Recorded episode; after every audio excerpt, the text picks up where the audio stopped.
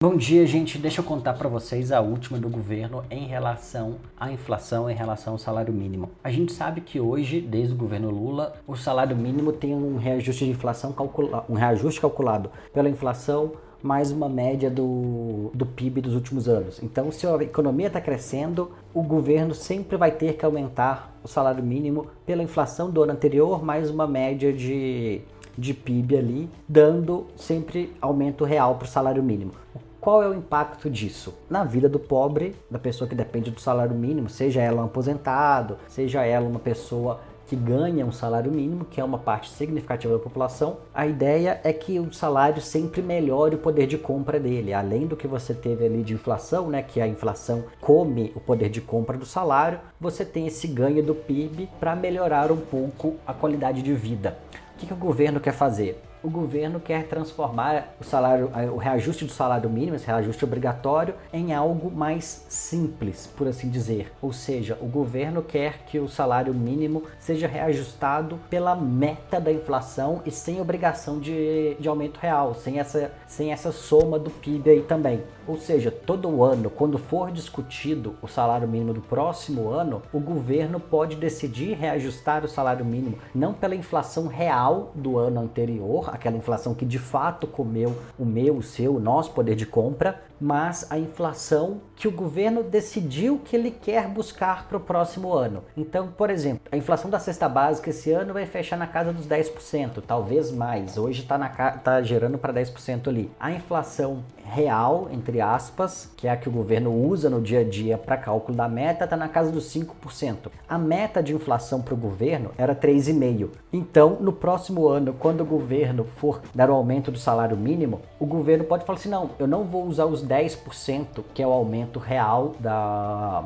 da inflação, que é quanto de fato você perdeu de poder de compra, que é quanto o seu salário desvalorizou ao longo do ano. Eu vou te dar esses 3,5% aqui, que é quanto eu quero que seja a inflação do próximo ano. Então, se você ganhava mil reais e para comprar a mesma coisa que você ganhava nesse ano, você precisa começar a ganhar 1.100 ano que vem, o governo vai falar assim, não, você vai ganhar 1.035. Então o governo está tirando do seu bolso 65 reais. Imagina o, impacto que isso vai ter na sua vida. Imagina o impacto disso na, na inflação, no, no seu poder de compra, na sua capacidade de chegar no supermercado. Não vou nem falar de encher o carrinho, mas assim, de comprar o mínimo para ser feliz, comprar o mínimo ali para conseguir se alimentar razoavelmente bem. É enorme. Isso ao longo de quatro anos, considerando um segundo mandato do, desse desastre que está na presidência, a gente consegue prever aí uma perda de poder de compra na casa de 30% da, da população. Então vai ser um impacto enorme no dia a dia. E por que, que o governo quer fazer isso? Porque ele quer ter mais dinheiro disponível para gastar onde ele acha melhor. Então hoje o governo tem as suas obrigações legais, ele precisa calcular o salário mínimo dessa forma, ele precisa pagar tanto de previdência, ele precisa gastar tanto com, com saúde, com educação e tudo mais. A partir do momento que o governo tira essas amarras legais, tudo que hoje é política de Estado vira política de governo. Então hoje o governo tem que gastar, se não me engano, 12% do orçamento com educação. Se você tirar essa restrição, o governo pode gastar no que vem 10%, no ano seguinte 8%, no último ano de governo 2%. Ele não tem amarra legal, ele não precisa alocar um percentual específico da, da verba para aquilo. O Brasil, por exemplo, não tem obrigação legal nenhuma de gastar com defesa, com investimento no exército e tudo mais. Então, o governo poderia simplesmente falar assim: ah, não, a partir do momento que não tivesse mais obrigação legal de gasto com,